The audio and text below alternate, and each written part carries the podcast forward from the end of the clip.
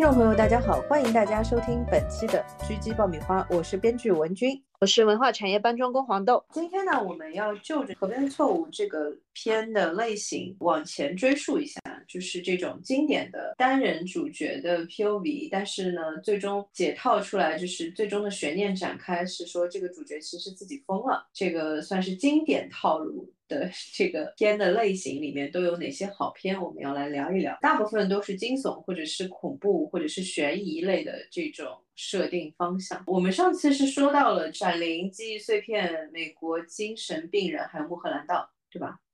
对，还有《机械师》啊，还有《机械师》，对，最想聊的是这样。它开山鼻祖，我上次是说错了，他的开山鼻祖就是《闪灵》，《闪灵》是最早的，库布里克八零年，因为库布里克嘛，所以他的镜头美学就真的是后来反复反复的被后人致敬学习。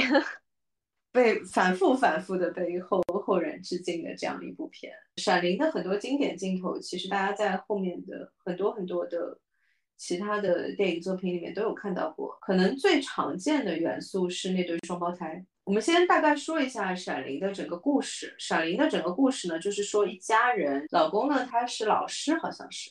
然后他自己一直想要写书为生，但是呢，一直没有能够完成自己的作品。然后他是接受了一个任务，在冬天的时间接受了一份工作，在冬天的时间呢，去这个山里面去守这样一个酒店。这个酒店呢，整个冬季都是不对外开放的。那么就只有他自己和他的一家人，他的老婆还有他的儿子三个人守着这个很大的这个酒店。然后这个整个故事的发展呢，非常非常的诡异。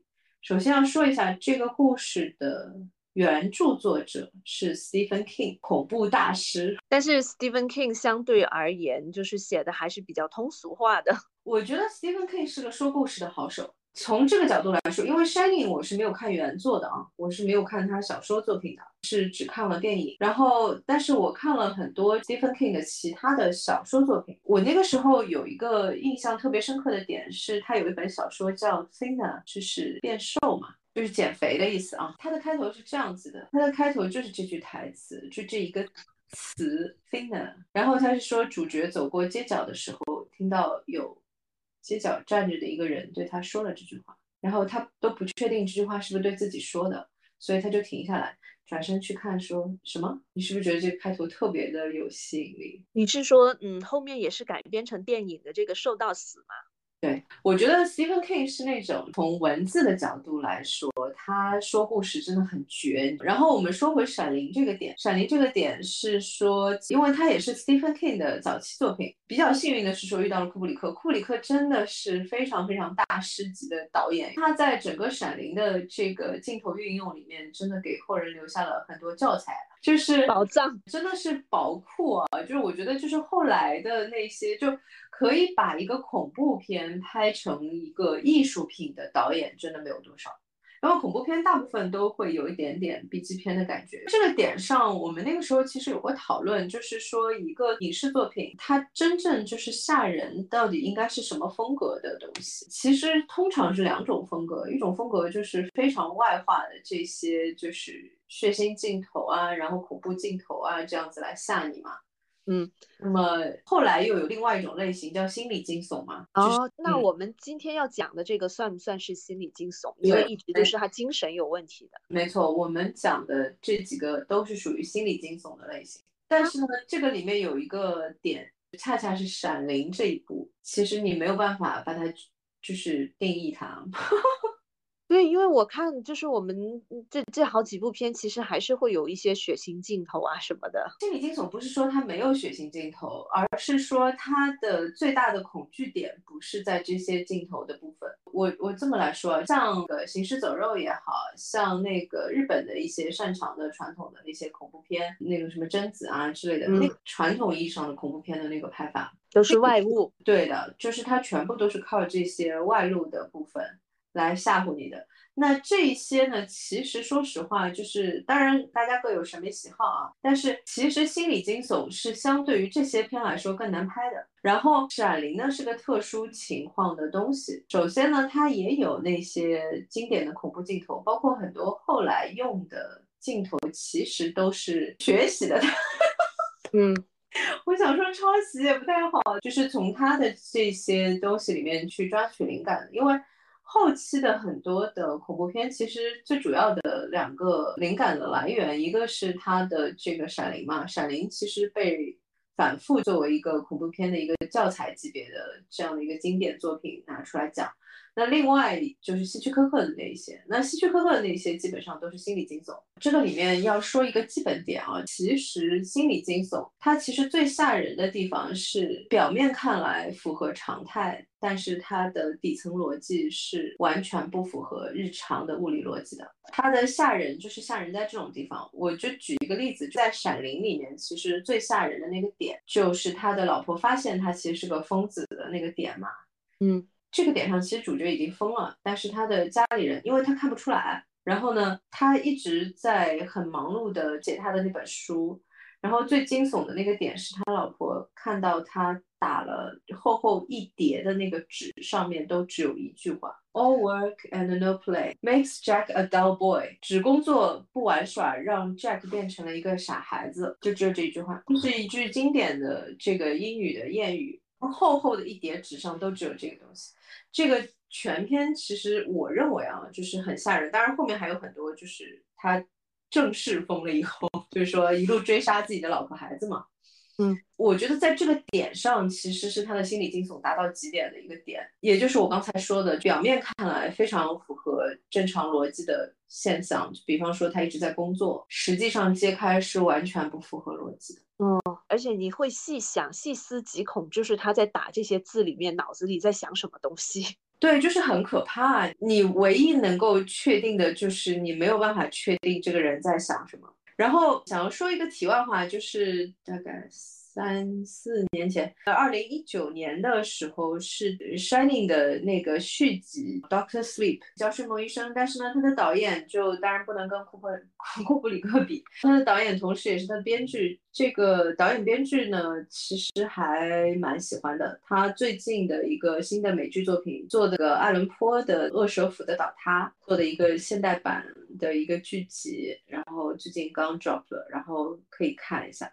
豆瓣评分是七点七，IMDB 评分是八点一。这个导演，我觉得他的台词是很不错的，加上这个剧的阵容也很强大，再加上爱伦坡本身的那些诗啊什么的，你知道吗？就很美，很神奇的一个风格。因为他肯定达不到库布里克那个水平嘛，但是其实我个人觉得还可以再好一点，因为他那些恐怖血腥的镜头真的非常的 B 级片，就是有点不搭，就是台词啦，然后爱伦坡的那些诗啊，因为他也用了嘛，很美，然后配个。笔记片的镜头，我突然间想起你说过一句话是什么？审美决定高度还是什么？好的，Ultimately it comes down to taste，这是我们乔帮主乔布斯说的。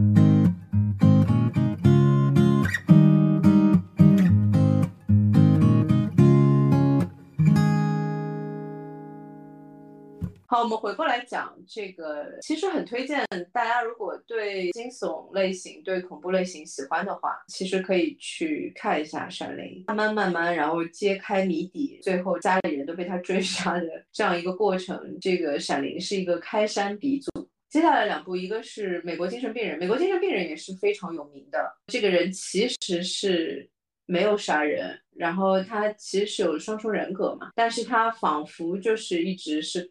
能够经历自己是怎么样把人家杀掉的这个过程，其实也算心理惊悚。我个人觉得，感觉是黑金融男的感觉，因为他不就是一个高端帅哥金融男嘛？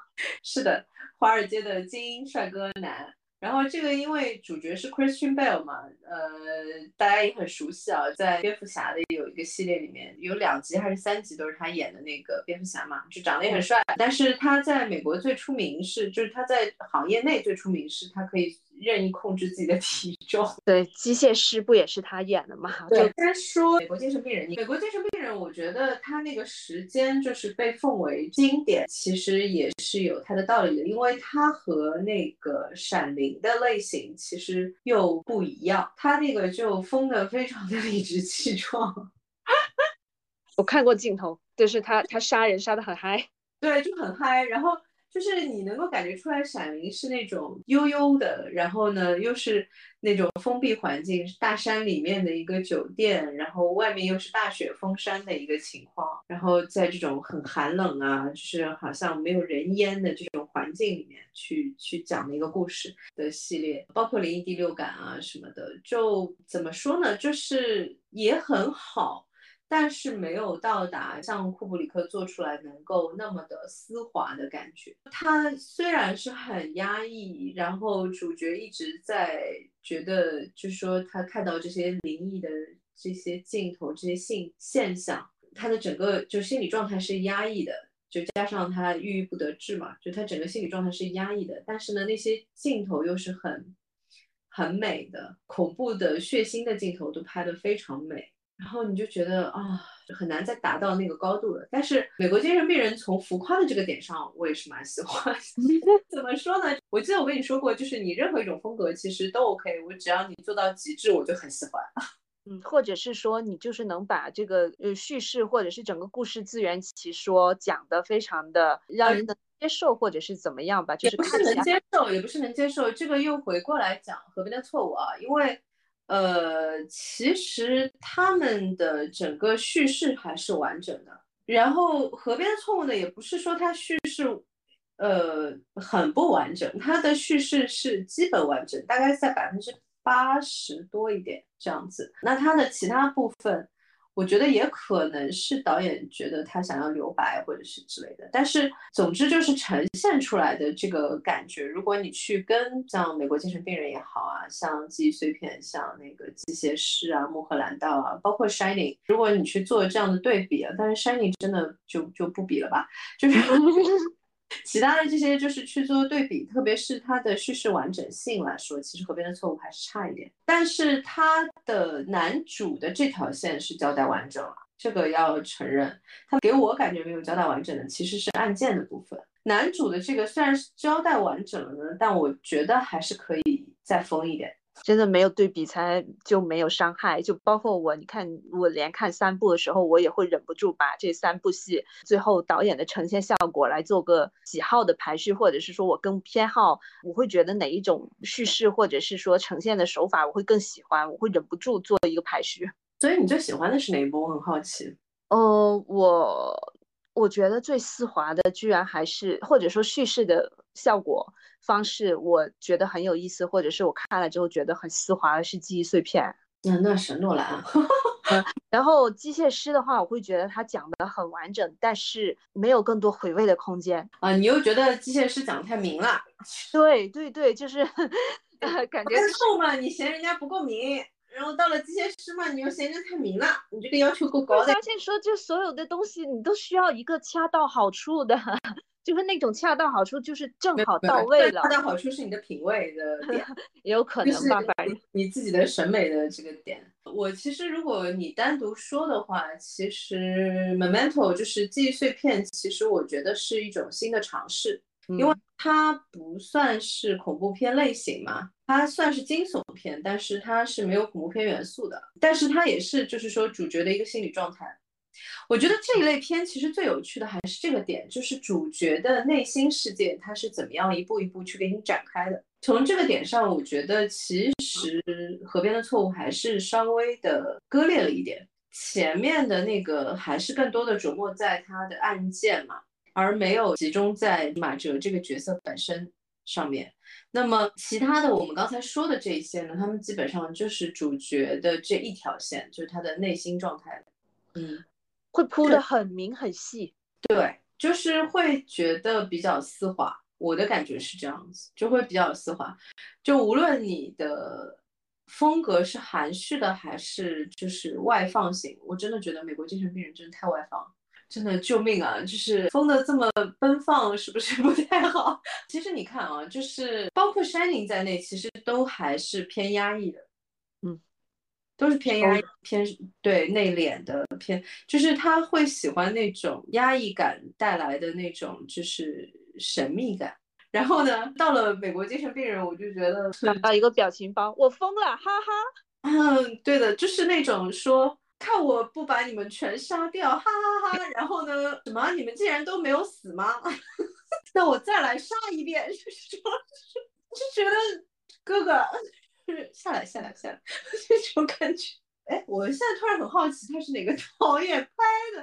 我觉得就是很不一样，真的是种不一样的烟火。嗯，对，因为你这样说的话，这个人是完全没有那种道德和负罪感的。我觉得就是说，讲这种片子是没有道德和负罪感，会讲得更好。就机械师，我就会觉得说，啊，最后就感觉非常非常那个，就是对正义的铁拳出击，不不不不。美国精神病人是女导演拍的啊，非常有意思啊，你不觉得吗？嗯哼，可以，这位姐姐可以膜拜一下。嗯，我天，她之前拍的片子居然是呃《拉字至上》，还有那个《监狱风云》呢。呃，是犯罪还多一些。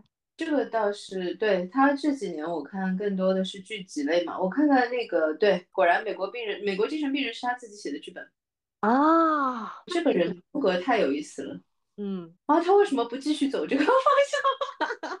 嗯，就真的，我确实没有在这个类型里面见过如此奔奔放的风格。他是个英国导演嘛？我看一下，因为他中间拍的另一个恐怖片的剧集类好像是个英国的加拿大人，然后十三岁搬到英国，然后去牛津读书。嗯，interesting。果然，你看风格真的就是不一样，这还是可以识别的，虽然不知道为什么。他说他在女性导演中算是比较另类的，他在所有导演当中都是比较另类的。谢谢。人家拍一个。惊悚片，人家拍一个这种，就是说怀疑自己是不是疯了，是不是疯了终点，都拍的那么压抑，只有他拍的那么奔放。好，为了感恩一下导演给我们带来的这样一个作品，我决决定去把他的作品都 全部再看一遍。而且我最觉得最好玩的还是这个结尾，就如果他是真的这样变成一个变态杀人狂，其实你就会觉得没意思。但是你到最后结尾就发现，嗯，居然是他自己想象出来的，你就觉得说啊，这个就变得有意思了，是。是呈现一个人的脑洞给你。好，我们其实可以再聊一下美国病人，因为呃，美国精神病人，因为他比较特别的是说和机械师是同一个男主，都。是那个 Christian Bale，机械师这个名字要说一下啊，他是 The Mechanist，他其实翻成机械师可能，但是他确实也是一种机械师。问题是这样的，就是另外的一个动作片的系列也叫机械师，就是会容易就是搞混掉。那个男的是叫杰森斯坦森，杰森斯坦森有一个也叫机械师的一个动作片的系列，那个是 Mechanic。The mechanic，然后他是开一个车，就是然后到处去帮人家做各种任务的，然后主要是杀手任务。其实跟我们说的这个机械师不是不是同一个片，我们这个是叫 The Machinist，他是在工厂里面帮别人修机械的，然后也是 机械师，然后这个故事也很特别。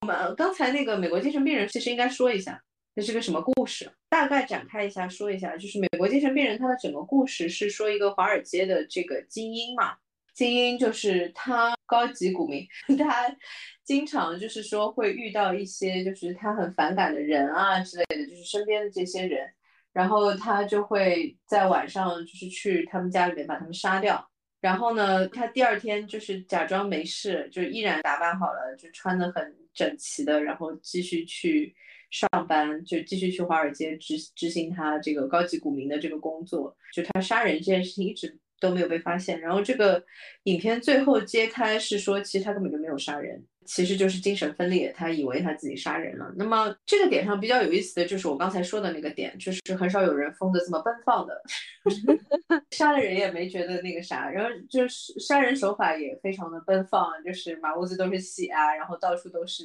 然后呃杀完人也就理直气壮，心态平和，然后就正常上班，这个是很就让人无语的一个点。但是呢，我又很喜欢这种。很极致的风格，非常非常疯批的这种风格。好，我们接下来说一下，同样也是 Christian Bale 演的另外一个叫机械师，机械师 Machinist。他是讲一个在工厂工作的这个机械师，他有严重的失眠症。哦，因为这个失眠症呢，导致他就是骨瘦如柴，整个人瘦到就是说，它里面有一个经典镜头，是他对着镜子把那个肋骨就是完全这样露出来，他整个人的那个整个骨架的那个状态就跟一个骷髅是一样的，好可怕！那个镜头我印象超深，他只是弯了一下腰。呃，就很可怕。就是首先要感感恩那个演员的敬业精神，让我们能够看到这么可怕的镜头。下次就是拍的挺好，下次别拍了。然后他在失眠的这个过程当中，因为他白天工作嘛，晚上睡不着，晚上睡不着的这个过程当中呢，他就会去一个机场的这个酒吧去找一个服务生去聊天这样子，然后最后就跟这个服务生好了。这个服务生呢是有儿子的。然后就会两个人一起带着这个孩子出去玩啊什么的，最后的那个揭秘我就不揭开了啊，大家就是可以去看一下，因为这个揭秘揭开这个片就没有那么大的意思了，非常好看，我非常的推荐。然后它也是单一视角的，就是主角在思考说他为什么会遇到所有的这些很灵异的事件，他一开始以为是他身边的人在给他捣鬼，就是。嗯，各种要把他逼疯掉，然后而且还各种查啊，因为他在晚上失眠的时间睡不着呢，就是会去机场的那个酒吧去找那个服务生聊天，然后后来呢就跟这个服务生就好了。这个服务生呢是有单亲妈妈带着一个儿子，然后他就会陪他们去这个游乐场玩啊什么的。但是呢，他的生活当中的一些状态就是越来越诡异，就比方说我们上次有说到的。也是机械师的一个经典镜头，他的冰箱有血渗出来，嗯，然后他一开始就不知道是什么情况，最后把那个冰箱打开，里面都是腐烂的鱼头，然后他就是觉得是有人要把他逼疯掉嘛。这个里面还用了一个另外的经典元素，就是上吊的那个小人，那个也是应该算是欧美的一个经典的，类似于拼字游戏还是什么，就是如果你没有答出来，那这个小人就离上吊。就又进了一步这样子哦，难怪后面他一直在做那个拼字。对，就是他们是一种玩法，就是这个其实就是本来是一个游戏。虽然我个人真的不理解为什么要把游游戏做的这么惊悚，这个会让我想起另外一个事情，就是其实英语的很多儿歌也是非常非常恐怖的，动不动就是什么头掉了呀，然后就是 童谣不是最早都都是恐怖故事吗？为什么儿童童话也是啊？对，就是格林童话嘛。嗯，格林童话就全是其实都是恐怖片嘛。嗯，anyway，然后就是他那个小人，其实就是他们玩的这个游戏，就是你如果没有拼出来，那就是两一般是两边的比赛，然后就如果你拼出来了，就就这个话就结束，然后从头开始。如果你没有拼出来，他就是要距离，他每次都是再多画一点，再多画一点，然后再多画一点。他就上吊了啊，那这个很有形式感，就是从开头就已经贯彻到底。对，这个就是我上次跟你说的。其实我觉得导演没有让观众能够更加极致的感受到主角的那种绝望啊，一步一步被紧逼的那种。对，就是你看我们刚才说的这些片，基本上都是这样的，就是最后就是真的是退到了墙角的一个感觉。然后很可惜，就是《河边的错误》里面没有，它有一点。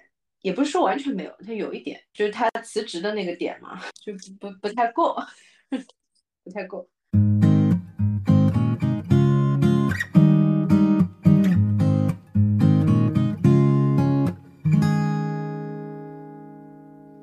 我们来聊记忆碎片呗。记忆碎片算是比较特殊的，因为他其实不是疯了，但是呢，他也是就是心理状态是有问题的。记忆碎片呢是讲，就男主一直在追查杀害他妻子的到底是谁，他的记忆非常的短暂，所以呢，然后他的记忆是多少分钟？没有具体说，他只说他只有短期记忆，但是从那个人跟他交涉，我就感觉他真的记忆估计就只有五分钟。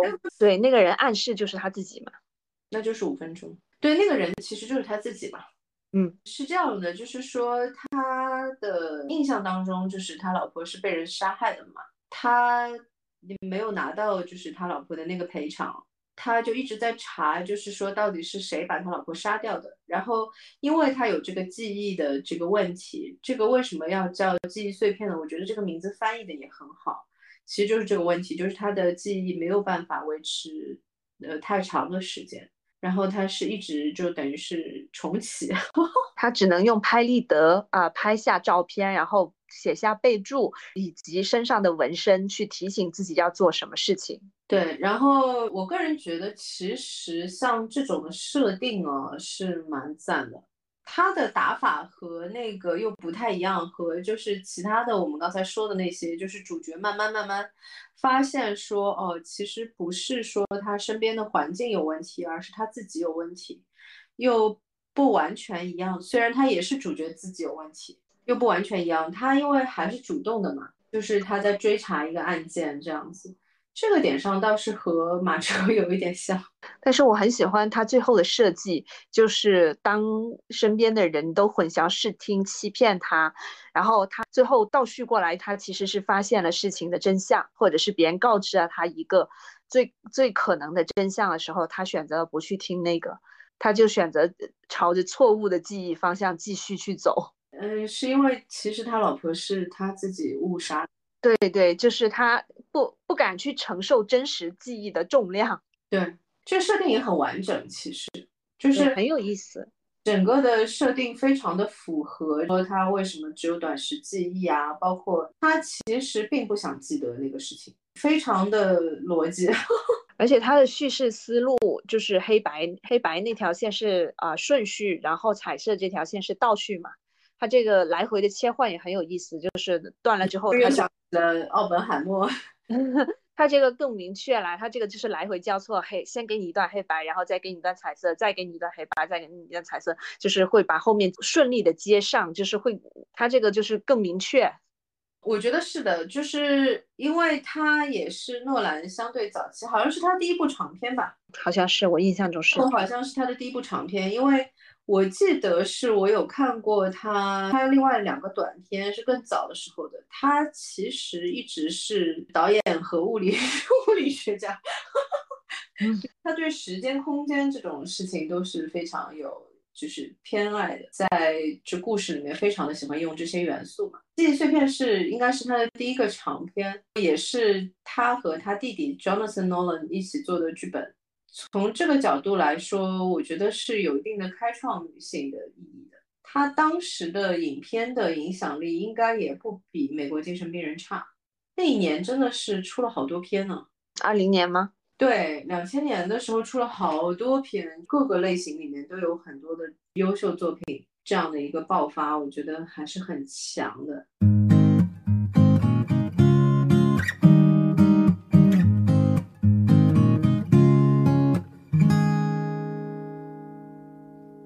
们来说说《穆赫兰道》呗。嗯，《穆赫兰道》二零零一年，就是正好是接着《美国精神病人和记忆碎片》。呃，《穆赫兰道》要说一下，《穆赫兰道》是大卫林奇的作品。大卫林奇本身就是一个非常奇怪的导演，怎么说呢？就是一直就是属于剑走偏锋，我不知道应该怎么形容他这个情况。就他的点一直是。就给人的印象啊，一直是会非常强，或者是非常看不懂。他也有非常非常强的，让人觉得哇，好惊艳那种的作品。但是呢，又有那种啊，这这是啥？我看了个啥？就这样的一个作品。那么《穆赫兰道》呢，又是他的所有作品里面来说特别突出、特别奇怪的一个片。他最早的时候呢，是要拍一个剧的。啊哦，我记得你说过这个来由是说，对，这个也是我认我认为就是这个是一个说故事人的极致能力的体现啊。但是他如果真的能力有那么突出呢，其实理论上应该让应该可以让他把那个剧拍完。但是呢，电视台竟然不让他把剧拍完，然后呢，哎，就是反正整个人给人的印象感就很。很混合，它最早这个风格上面就是电视剧类型，有一个叫《双峰镇》，应该是它最著名的那个 IP。双峰镇那个我之前有推荐过，叫《黑松镇》的那个怎么说？《黑松镇》算是他的致敬他的一个作品吧。双峰那都分数很高哎。对啊，因为双峰镇确实，双峰镇也是那个恐怖片的类型嘛，非常非常呃诡异的那种风格。其实我觉得和穆赫兰道的风格也是类类似的风格。然后穆赫兰道呢，是他拍了多长时间？拍了半年还是拍了几个月？这么快吗？如果是一开始照电视剧的。不是就被喊停了，没有让他拍完。然后呢，他就用所有他已经拍掉的素材剪成了《穆赫兰道》这个电影。我觉得他能够用拍完的这个素材来剪成一个电影，真是很厉害的。剪刀手，嗯，对对对，这个已经不是剪刀手的问题了，非常非常厉害的一个一个做法。就而且它的叙事还是完整，很丝滑，你看不出来它是一个。就是靠着半成品的这个素材剪出来的一个东西。对我当时就会想说啊，编剧一开始就这么编了，这么牛吗？他到他脑子里有想过这种画面吗？哦，结果你这样一说，我就可以理解他剪出来最终的成果会是这样了。会吗？对，因为其实编剧，反正从我，因为我很喜欢就是理顺了再弄的嘛，我很难做出这种。但是你如果是说先有成片，我再剪的话，我就觉得我可以做成这种拼图的样子，就是我自己个人的一个创作想法。可以相信我，这个我一定要说一下，在创作中途被打断，然后可以用已经拍成的素材剪成一个完整成片，这是一个就是非常非常难。就是实现的一个，就是作品。我可以这么说，就是即使是成熟导演里面，可能也是十个里面都没有一个可以做到这件事情。特别是他选的这个类型，其实很难，因为它是一个心理惊悚，然后呢，它又是一个也还是这个设定，不过它是一个女性主角。很难得加分，它的这个过程是一样的，就是说在看到所有的这些诡异的这些现象之后，慢慢慢慢发现，哦，其实是他自己的心理出现了问题，就是他的自己的精神状态出现了问题。那么这种的拍法，其实你要能够说在素材就到一半停下来，然后竟然可以剪成一个完整片，而且竟然是一个优秀影片，我觉得这个反正挺难的。我看到豆瓣一个网友一个评论，他说：“我相信林奇绝不是在故弄玄虚或或故作高深，他应该是个真正的精神分裂症患者。”有人说电影就是在造梦，那么林奇的梦最离奇。我倒不觉得说他自己是个，就我觉得这个有点，这就好像说那编剧如果写个杀人，我还得杀过人才行啊，就没有没有这个道理的。嗯，那我会觉得说他选取的碎片很妙，真的很很厉害。大卫林奇和大卫芬奇，因为两个人的名字就差两个字母，然后呢，经常被人摆在一起比较嘛。在我个人的角度上来看呢，大卫芬奇就是那个《刚 girl》的那个《消失爱人》的导演，包括《纸牌屋》的导演。嗯，因为他们风格差的非常远，但是我觉得从才华上来说，其实是不相上下的，只是他们风格完全不一样。然后。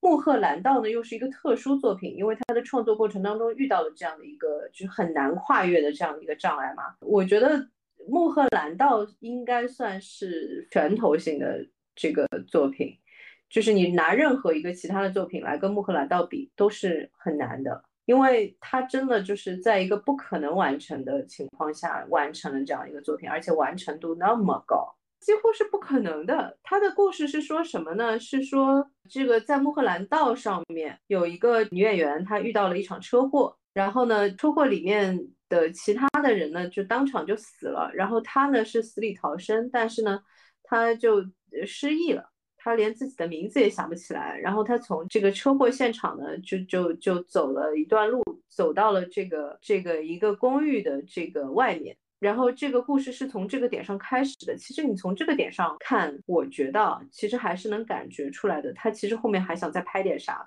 有没有？嗯，但是真的太不容易了。就是你拿到的菜就是这一点菜，然后呢还不太完整。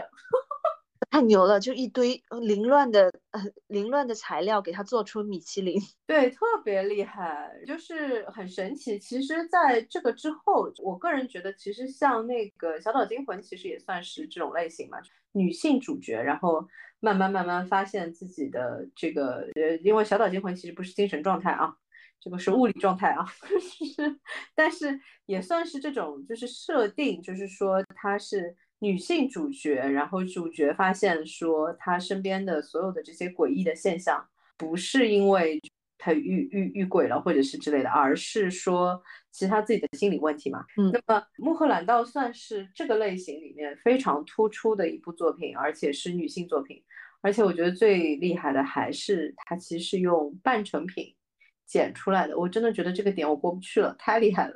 而且最厉害的是，我现在回味一下前面那一段和最后真相的那一段是有一点点正好相反的，就是黑发前面里面讲的是就是那个金发的那个金发的那个 Betty 救了黑发的那个 Rita 嘛，但是其实真实的故事里反而是嗯是黑发的那个 Rita 那个女子一直在帮助金发，就是所有的就是有点说现实跟梦境是有一点。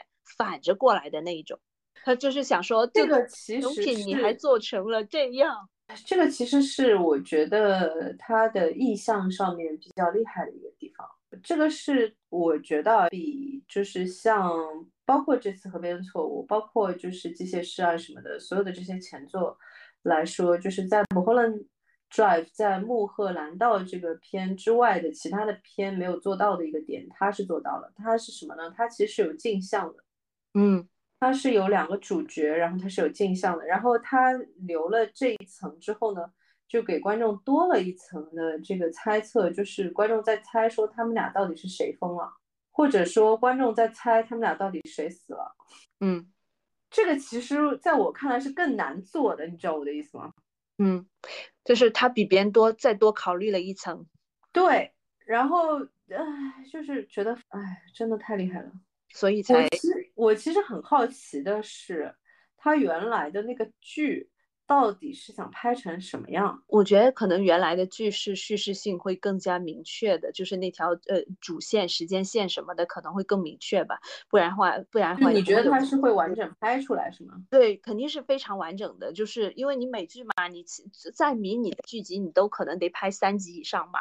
如果是长剧的话，就得十集嘛。所以它的物料肯定是很多的。所以我就会觉得说，它能在物料之中就是。又重新剪出了一个看似思看似思维混乱，但是其实镜像又对得上的一个版本，真的非常的厉害。就这一点，我我会觉得说，就是说很好的剧和影史经典的剧，确实是会有点差别。就比如说《闪灵》和《穆赫兰道》，确实就。比机械师好，不能这么说，机械师也很强的。机械师是人很爱的一部片，嗯嗯。但是我我承认，就是机械师其实就是贝尔他那个就是控制体重的那个点加了很大的分，嗯嗯。但是是牺牲肉身的代价。对，但是这个你也要承认嘛，这个也是厉害的嘛，对吧？从这个角度上来说，其实推荐的话，我其实都挺推荐的。然后就是。包括河边的错误。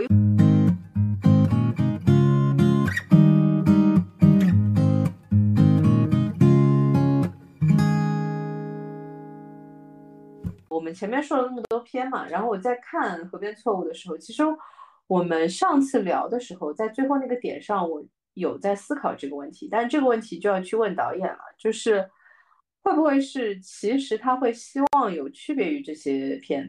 嗯，就是他可能会觉得说留白的这种处理方式可能会不太一样，就是会让他的作品显得更特别一些。但这个就要去问导演了。哎，我其实有一个点就是在想说，会不会这样？就是看电影看多的创作者，其实会刻意的想避开，就是前辈们以前走过的路，就是会很怕，就是说跟他很像或对每个人不一样，每个人不一样。因为我觉得，其实个人风格上面，魏书俊导演不需要担心这些，因为他的个人风格还是很突出的嘛。嗯，然后我反而觉得他的风格最接近的是余华，就是那种在小的细节上面特别特别的搞笑，然后冷幽默，然后就是这种很尴尬的这种笑料的那些点，就特别好玩。然后呢，就讽刺的点都是淡淡的，但是确实在。就是力量也不弱，但是是淡淡的，就没有那种声嘶力竭的感觉。他的风格我觉得是非常特别的。其实如果是考虑避让的话，我觉得不必要，因为他自己的风格就是非常特别的。但是每个创作者都不一样嘛，嗯，也有很多创作者确实是不喜欢自己的作品看上去像谁的东西这样子。嗯，我我其实今天聊的时候，我又突然间把这几部包括《和别人的错误》全部一起比较起来，我觉得从惊悚。就真的给观众带来的惊悚伤害上来说，河边错误我其实很容易抽离的，因为我不会带入进去，或者是我也没有那种啊细思极恐，晚上做噩梦睡不着觉的。机械师也是，机械师我带入的是他身边的人，我觉得碰到他我会很倒霉，所以我机械师就哦进监狱了，自首了，好开心啊，快快快进去，快进去，就那一种，一点都不同情主角是吗？对对对。美国精神病人也也会是啊，我疯了啊啊，我我杀人了啊，居然是假的哦！突然间就是会会观众就看了之后，就好像跟他做一起疯批做了个疯狂的梦，然后醒来大家就说哇，好没有道德，还没有任何负罪感和道德感呢，就这种我完全不会。但是《闪灵》和《穆赫兰道》，我就会想想了之后呢，可能就会有种后怕，它是这两部是有后有后劲的，就是。想想看，就会嗯，不对劲。突然间想到某个细节，嗯，一咯噔，就那种。闪灵其实我觉得是这种，就是大师嘛。因为其实惊悚也好，恐怖也好，呃，包括悬疑，其实我们之前有聊过这个点，就是所有的这种你要吓唬人呢，其实最重要的是第一个点的现实感要踩准。嗯，是。嗯，就是你的锚点，就是你的现实基础一定要踩准。就我们那个时候是聊的哪个是寂静之地还是什么？先给人一种日常生活一切都正常，然后就是很贴近。包括你看那个《行尸走肉》的第一集的那个开头也是呀，他是一个警察，然后在高速上面在执行公务，你知道我的意思吧？就是他要先有一个感觉和所有观众是能够连接的一个现实状态的一个锚点。然后事情越来越诡异，越来越诡异，越来越诡异，才会吓到你。嗯，而且是说会会有那种代入感嘛？你知道我的意思？对对对，就是观众这种想要抽身抽，但是很难脱离这个环境的那种感觉，才是最吓人、最致命的。对，然后反正我觉得，嗯，可能最推荐还是《闪灵》。哎，我我记得我第一次看《闪灵》的时候，我就是可能是真的是嗯。带入那种传统的，就不是心理惊悚这种，就是那种外界刺激的那种嘛，就会看着说很迷茫。看了之后，但但是现在就是年纪越大，越载重自我心理了，之后看这种就会觉得很害怕。呃，我觉得是这样的，在所有其他的这个连接感之上，还有一个点是说我自己是写东西。啊，我觉得还是因为写作的过程，其实真的还是蛮容易把人逼疯掉的。所以你会有一种，嗯，是，嗯，看着怎么那么像自己身上发生？那你是更高境界了，因为我印象中就是我个人觉得创作跟那个画画有一点像的是，其实是这种呃具象化、工笔画其实是好画的，最难画其实是抽象画。那我觉得在电影上来说，就是简单简单的这种，嗯，从头说到尾的这种叙事方式，其实可能会比较容易一些。反而是像《闪灵》和《穆赫兰道》这种看似混乱之中又自带着自己的条理的这种，我个人是觉得说，从创作思路上来说，这种是最难的。是因为其实就是这个，其实就是我们上次其实有说到嘛，就是为什么我觉得其实河边的错误还可以再疯一点，其实就是这个问题，就是。呃，我其实不需要你在面上的这种叙事非常的冷静，嗯，就是其实这是皮不是骨，对，就是你的内核是扎实的，逻辑是明确的就可以了。你的就是表现出来的故事的表达其实不需要那么的冷静，嗯，可以非常的疯狂。可以非常的混乱，因为主角本身他是一种精神有问题的这样的一种状态嘛，所以他其实看到什么样的这个奇怪的现象都是可以的，就在这个路上，他看到什么都是有可能的嘛。那么，所以在这个点上就是会觉得有点不太够。嗯嗯，因为你看，其实当然我我还是觉得拿 Shining 去比较就会有一点。不公平。那我们来说一下机械师好了，就是机械师里面，就是像我刚才举例说的这一些，就是他冰箱里的鱼头啊，他一直不停的反复的看到的那个 N 次贴上的小人啊，就是你知道我的意思吗？就是呃，那个其实在我看来都是很妙，然后也很疯的。啊，而且它很像一个闹钟，会给你一个提示，它反复的出来给你提示，就是说要把你抓抓到那个崩溃边缘那种，还有很明确的指向性和物件的意向。对，就是很疯，嗯，很疯。就是作为他这样的一个人，为什么会竟然在他的家里的冰箱里面会，首先是先有血流出来，这是很可怕的一件事情。然后是最后发现是一堆的这个烂掉的鱼头，哇，这种你知道我的意思吗？就是就是不够疯 啊，而且就是其实像这种的元素，它画面拍出来也好看。你说我们能够接近这种就是更加更加崩溃边缘状态，会不会就是赶稿的时候，或者是真的想不出头绪的时候？我很想知道是不是得。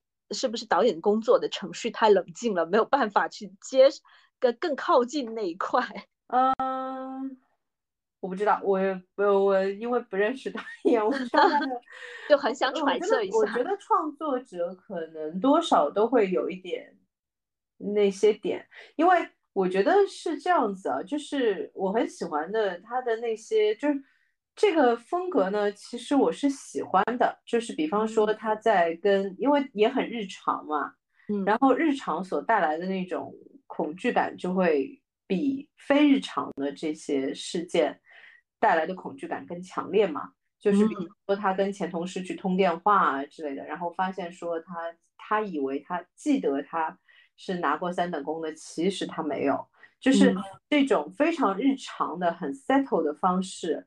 然后呢，呃，其实是很诡异的这种点，比方说他把他老婆的那个拼图的那几块拿起来扔掉，然后最后发现根本就没有扔，那个拼图还是完整的。就这种，其实我是喜欢的，我是觉得这个上面还可以再用用力。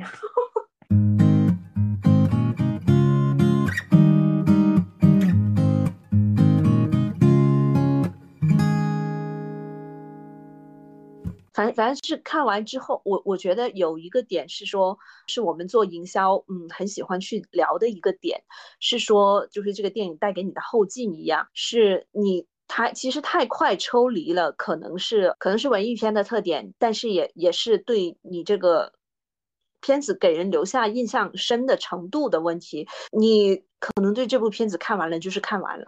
就除除了像我们这样要做节目，还要再聊一遍，会反复去思考之外，其实普通人是的。其实从这个角度上来说，他的这几个就是诡异的这些细节的处理，其实在我看来啊，其实最减分的是那个子弹，就是他觉得自己是开枪打死了那个疯子嘛，嗯，但其实他的子弹是七颗嘛，嗯。怎么说呢？就是那个镜头呢，没有太多就是镜头表现上的东西，嗯，然后呢，也没有就是说，其实没有惊喜，因为我知道他肯定那个里面的子弹是满的，已经猜到了，对他只要他拿出那个子弹，我们就绝对这个是绝对猜到的，因为你前面的暗示已经很多了嘛，嗯，就是会觉得有一点就不够力，嗯，会有一点呃，其实没有必要。就这个设计其实会没觉得没有必要，我反而是觉得就是烧摄影机啊，包括前面他在电影院里面看到的那些还蛮有意思，在电影院里解剖猪，这这是那那个我还印象蛮深的。对的，那几段其实我还蛮喜欢的。如果是早期去跟导演去聊创作思路的话，我可能会建议他考虑一下，因为他们的设定是说这是个电影院嘛，就是观众电影院他们办公的地方。我其实会建议他可能可以留一些像戏班啊之类的一些啊，对，就是那些道具放在那里，然后他经过的时候还要呃呃对到碰到类似这种，包括他有没有戴这个面具啊之类的这种的点，这这种可能会加深一些印象。上面对的，就是还是这个问题是意象上面的设计的问题，就是其实就是因为穆赫兰道是另外一个概念嘛，嗯。嗯，这个真的是巧手回春。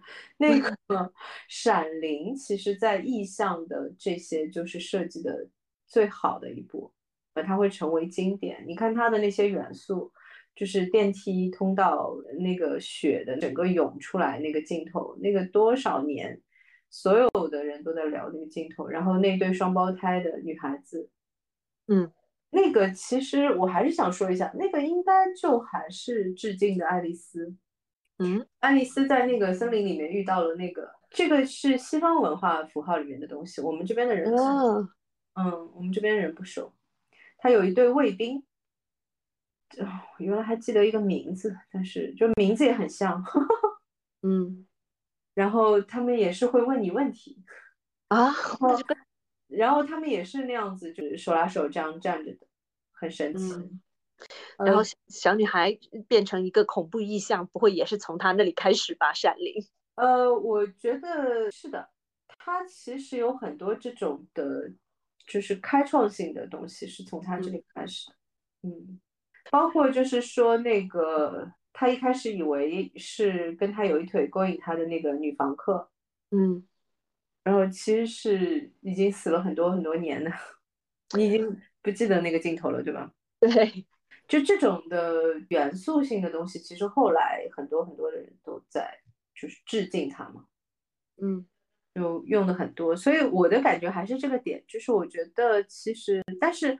河边错误作为导演的第三部作品，我觉得是 OK 的，就是就不可能人人都是对吧？开什么玩笑？就哪怕是机械师都也是很难达到的，特别是如果你没有贝尔这样的，就是愿意牺牲生命来演戏。我当时看到他那个造型出来，我其实觉得就有点有点生命危险吧？有没有？有一点。但但是确实，他只要这个体型一出来，就是。呃，整个故事非常具有说服力了。就这真的就是一个从一百四十斤瘦到了一百一十斤的人，你你会确切的相信他就是他只瘦了三十斤吗？他不止啊，我记得是他减掉了一半体重，还是减掉了三分之二的体重。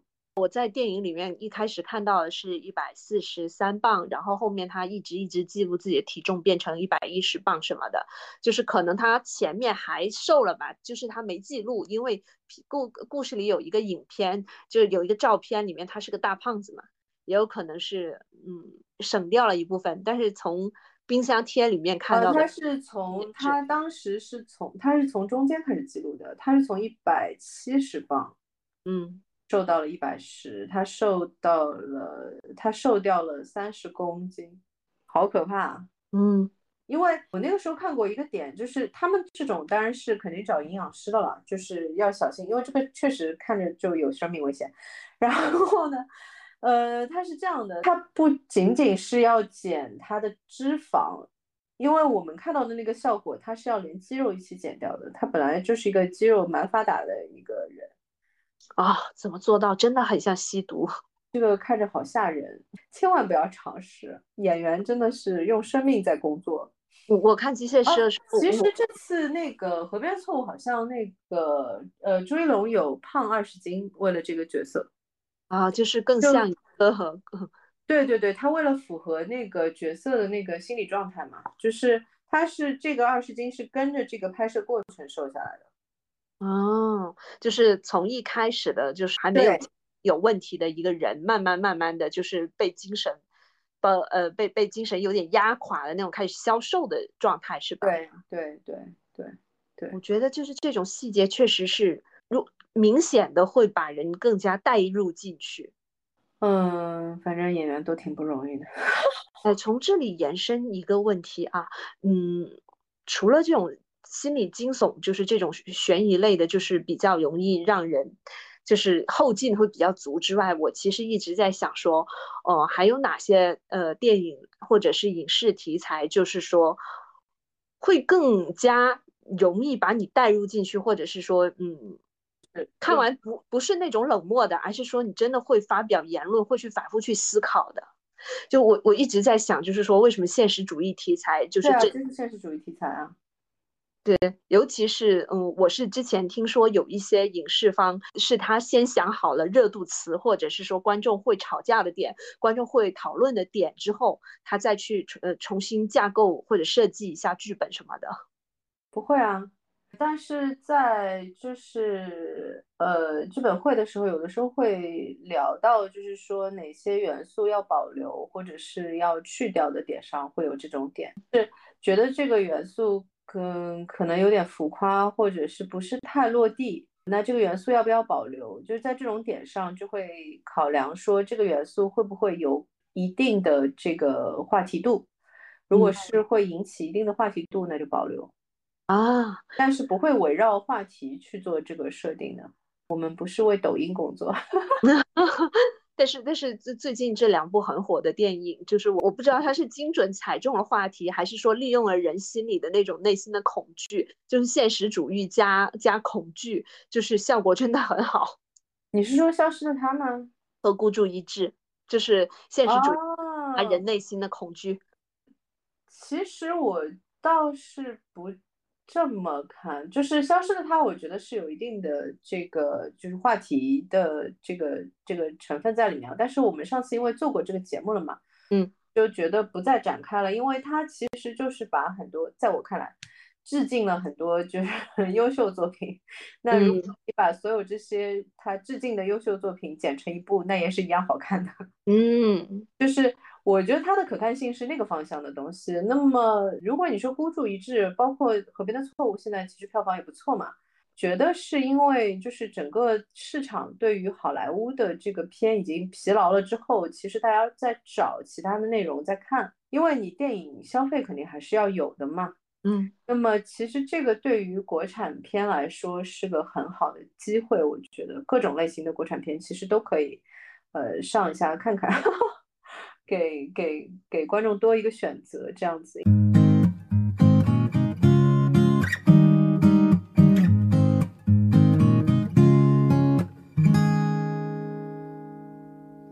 我昨天去看了那个《白塔之光》的首映。嗯，哎，你你说《白塔之光》，嗯，我就看想到那个呃，有豆瓣网友的评论，就是说第一次看到这么美的北京。哈哈，哼，救命啊！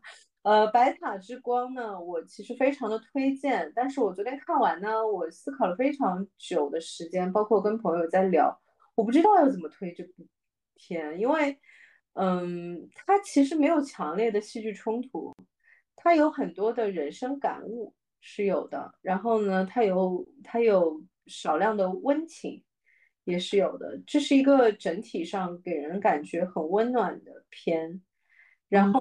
导演的拍摄手法真的已经，真的，我真的是觉得每一帧镜头都可以拿到电影学院去上课用 啊！那这这不是那种淡淡的那种，但是很好看的电影吗？其实我觉得这种电影是我一直期待的方向。太慢了，那我不太有所谓。你想想看，就是那是你，就是这个问题是这样的，就是说我觉得对观众会有一定的考验，但是。呃，我非常推荐这部片，因为它的拍摄质量真的太好了，好到我。真的是，就是我坐在电影院里面，全程就在说导演，你真的不考虑商业片吗？就是啊，那可是这种我我相反是觉得说，嗯，可能部分的观众会很喜欢，因为就是，呃，美好的画面也是很适合电影院这种场所去放的，因为它那么大幅的画面嘛，漂亮的东西放上去其实是放大它的效果的。是的，我觉得呃，就是跟《河边错误》不太一样，因为《河边错误》虽然它是个文艺片，但它其实算是类型片嘛，因为它有凶杀这个元素在里面。呃，《白塔之光》呢，其实是严格意义上的文艺片，这个一定要说说一下。但是我觉得，其实我还是非常推荐观众可以去。尝试一下，而且还有一个点呢，是说，其实如果是对电影有兴趣的人，就不一定说我要专业干这个，但是我可能有这个兴趣，可能想要更多的了解，而不是仅仅就是去电影院坐一坐这样子，就可能会有更进一步了解电影这件事情的观众，其实我非常的推荐这部片，因为。就像我刚才说的，每一个镜头都是教学级别。嗯，而而且就是它里面有一个真的，我印象太深刻，因为我最近正好在看那个重新看那个《黑客军团》嘛。嗯，《黑客军团》的那个导演，他有一些镜头，他就是很喜欢走那个呃对称构图嘛。然后是这种一个框里面套另外一个框，但是这个其实是就是你要去找的这种镜头都是要靠找好的。就比方说长长的走廊的尽头有一扇门，然后有一个人从这个门里面走出来，对吧？嗯，这种就是我刚才说的，它是就是对称构图，然后它是画面的最中间是那个人物主体嘛。嗯，这个在白塔之光。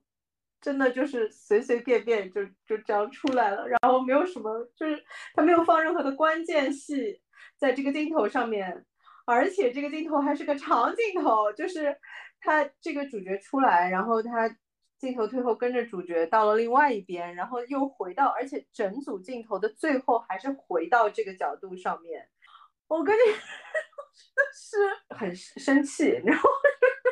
文君老师已经在在我面前三番四次的，就是觉得这个导演就是已经呃呃低调到非呃非常不炫技，但是所有的行行活全部都拿出来了。文君老师是一边在赞叹，一边又觉得 他的点是说他就是完全没有在炫技，他就是他自己的表达，就是绿岛他自己想要表达的东西。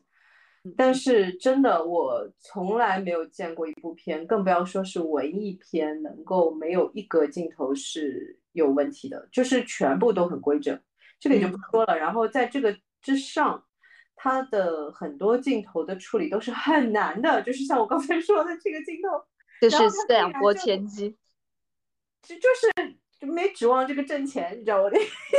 我我我心里想到是一个人在那说啊，就这个镜头啊，就是想拍，然后就拍出来啦，就那种很随意。他因为整个这个长镜头里面，就是也他也不是什么关键戏，然后呢台词也很少，然后然后就是这样，然后你就觉得，然后这个里面不是只有这一段镜头是这个样子，它有很多段的镜头都是这样，就是。呃，我这么说，就是作为就是其他的一些可能甚至于是比较优秀的商业电影的导演，他如果能够找得到这样一组镜头，就已经觉得这部片可以拿得出手了，可以去拿奖。哦，《白塔之光》是拿了那个哪个柏林的还是？呃，入围了柏林的那个。对对对对对，拿了那个柏林柏林的那个奖的那个入围嘛，就这个奖就应该给他吧。嗯，其其实这样子看，就是说，呃，我们在闲聊的时候也在说，呃，最近就是陆陆续续有很多的片子出来了，我们对现在的院线电影也是充满了期待的。我本人的话呢，现在也很想去看一下《白塔之光》，包括我也很希望就是国内能有一些就是镜头很美的，我可以要求你叙事不高，但是我很想在电影院看到一些很美的那个画面，例如说《小森林》，我就很希望它做中国版。啊，你喜欢小森林？我想起来了，你喜欢小森林的话，你会很喜欢这个片。对对，因为他不是也是男主是一个美食评论家什么的吗？对，这个人是本来是呃做文文艺工作的，就是也本来是写诗的，然后呃就是这个主角啊，《白塔之光》里面这个主角，然后本来是写诗的，然后现在就是在做那个呃美食的那个公众号。嗯，就是写美食方向的文章的，嗯，然后就反正整个片都充满了一种淡淡的忧伤，然后又是淡淡的这种嗯喜感，很有意思。然后镜头全都美的不得了，确实就像那个观众评论的，北京从来没有这么好看过。然后嗯，但是它又很北京。因为白塔之光其实就是说白塔寺的那个白塔嘛，嗯，我的意思是说它的名字啊，不是说它的整个片的寓意是是这个点。好好神奇，你讲了这么久，我也没感觉到你有剧透，但我我只感因为我没什么好透的，他就我没什么好透，他没有什么情节。好的，我我觉得就是没有没有有的有的有的有的，呃，我觉得是这样，《白塔之光》呢，呃，我们现在正在联系剧组方，就是看是不是有机会直接找导演聊一下，如果可以的话，那就是作为《狙击爆米花》的一个特殊系列的第一期，嗯，但是我我因为本人比较懒，就我做这个事情就很担心，有了第一期就没有第二期了。没事，我们这个随缘吧。就是白塔之光剩下的其他的内容，我们就留到下一期说吧。好，然后我们还是应该要预告一下，因为接下来应该会有不少的那个国产的电影会上映。我看到好多，对的，最近真的好多啊。对，还有一些是在拍这个就先说到这里吧，就先就先说到这里，就先说到这里。然后，反正，哎，普通男女其实也可以看一下。好呀，反正就是院线电影一部接着一部，但是我最想看的《鸟鸣莺莺》还没出来，心很碎。鸟鸣莺说的什么？鸟鸣莺莺啊，我已经忘了，我看一看啊，就是一部现在还还在冷冻库里面出不来的一部戏。